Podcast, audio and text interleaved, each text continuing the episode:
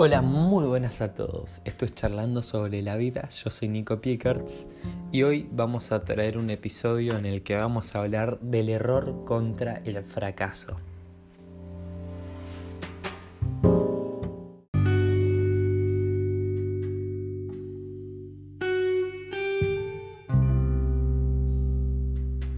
Antes que nada y empezar el podcast quería decirles que van a haber muchos mini podcasts de cosas muy concretas, sencillas, y voy a tratar de hacerlo más a diario y más fácil.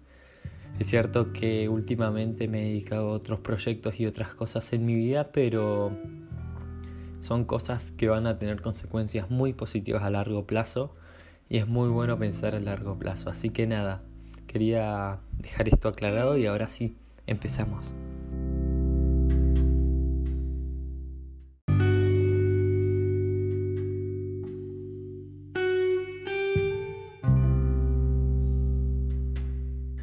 Muchas veces confundimos el error con el fracaso. Personalmente, creo que es muy importante reflexionar sobre esto, ya que diferenciar entre cuando fracasamos y cuando nos equivocamos nos va a permitir tener una mayor perspectiva y un conocimiento y nos va a permitir diferenciar una situación o una acción que es un error y cuál es un fracaso.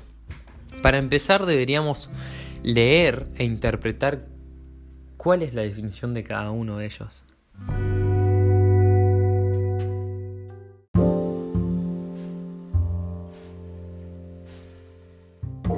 El error es algo equivocado o desacertado. Puede ser una acción, un concepto, una cosa que no se realizó de manera correcta. ¿Y qué es el fracaso? El fracaso hace referencia a la frustración. Cuando se malogra una pretensión, un proyecto, una intención, no se logra. Y el resultado es adverso a lo que deseamos. Entonces el fracaso es total, el error puede ser mínimo.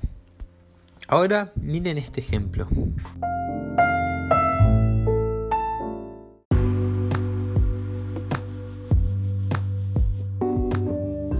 Supongo que muchos de ustedes aprendieron a andar en bicicleta, ¿ok? Bueno, ahora imagínense cuando eran chicos y estaban aprendiendo. Mientras aprendías es muy, pero muy probable que te hayas caído como yo. Y si yo te pregunto, ¿esto es un error o es un fracaso? Vos seguro me estás diciendo que es un error.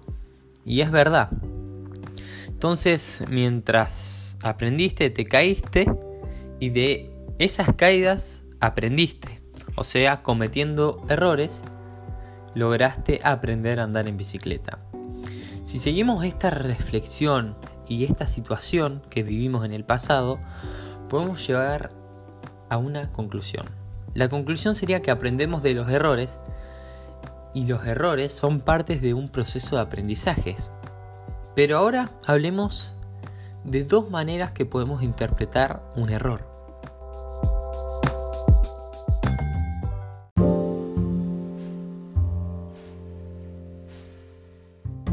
La primera manera de interpretar al error es lo que pasa la mayoría de veces y es más común de lo que pensamos, que es que interpretamos un error como un fracaso.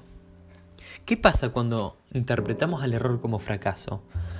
Nuestras ganas de, de aprender cosas nuevas, de tomar riesgos, van a decaer muchísimo. Vamos a vivir en la emoción del miedo.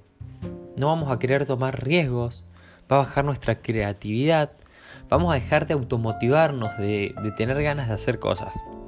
En definitiva, tomar un error como un fracaso nos va a cerrar puertas y nos va a llevar a no actuar, a la no acción. Por el miedo a equivocarnos, vamos a dejar de intentarlo.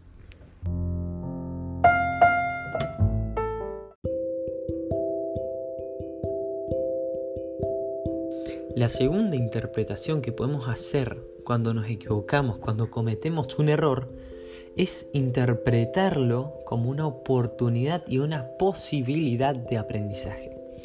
Cuando nos tomamos así una equivocación nuestra, vamos a tener una tendencia a tener menos miedo de tomar riesgos.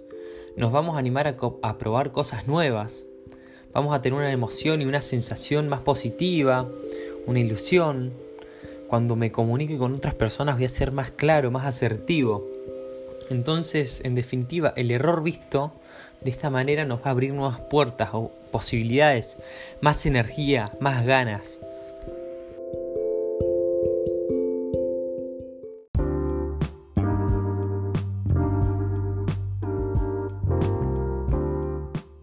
Ahora que ya hablamos un poco del error y sus interpretaciones, podemos definir y explicar más claramente lo que es el fracaso. La palabra fracaso viene del vocablo italiano fracasaré, que se puede traducir como estrellarse o romperse. La RAE, Real Academia Española, define al fracaso como un suceso lastimoso, inopinado y funesto. En la sociedad actual, el estímulo permanente, la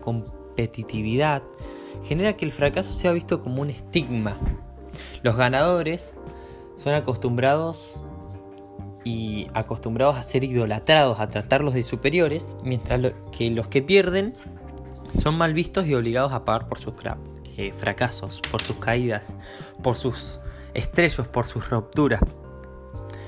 Eh, entonces es muy importante ver cómo la sociedad trata, y muchas veces lo hemos hecho inconscientemente, hasta yo lo he hecho, que a los ganadores los idolatramos y los que pierden nada son los peores, porque los deshumanizamos.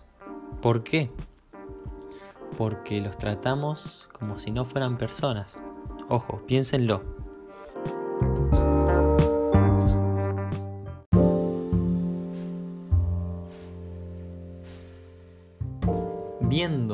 Lo que está pasando en nuestra sociedad, es fundamental aprender y enseñar a nuestros seres queridos, a nuestros amigos, a nuestra novia, a nuestros hermanos, a nuestros primos, a asumir nuestras derrotas y sus derrotas e interpretar los fracasos y errores de una manera que sea beneficiosa a largo plazo.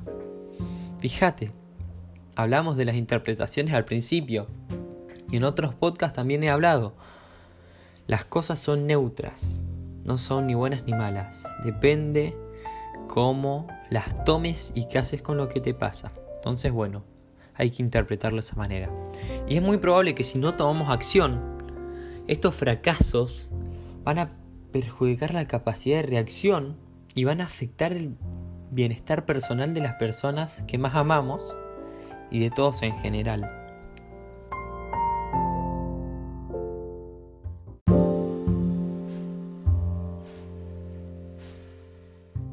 El rechazo social al fracaso promueve un mecanismo de defensa en la sociedad, en la gente, en las personas que conocemos y en nosotros mismos, que lleva a no reconocer nuestros fallos. Ojo, fíjense en ustedes, piensen.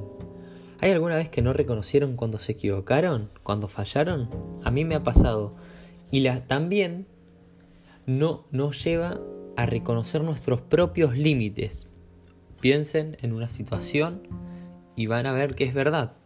Yo lo he reflexionado y me ha pasado varias veces, ojo.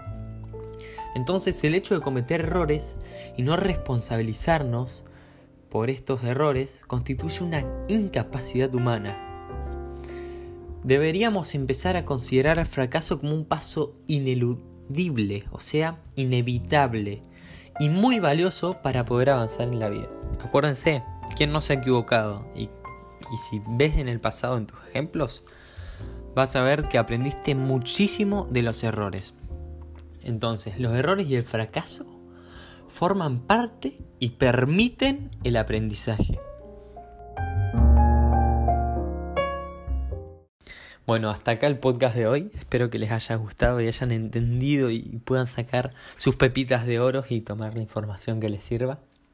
A partir de ahora voy a hacer podcasts más seguidos y con esta temática, cortos, concisos y con un mensaje claro. Así que nada, los dejo, espero que tengan una gran mañana, tarde, noche y un gran día. Nos vemos en el próximo. Chao.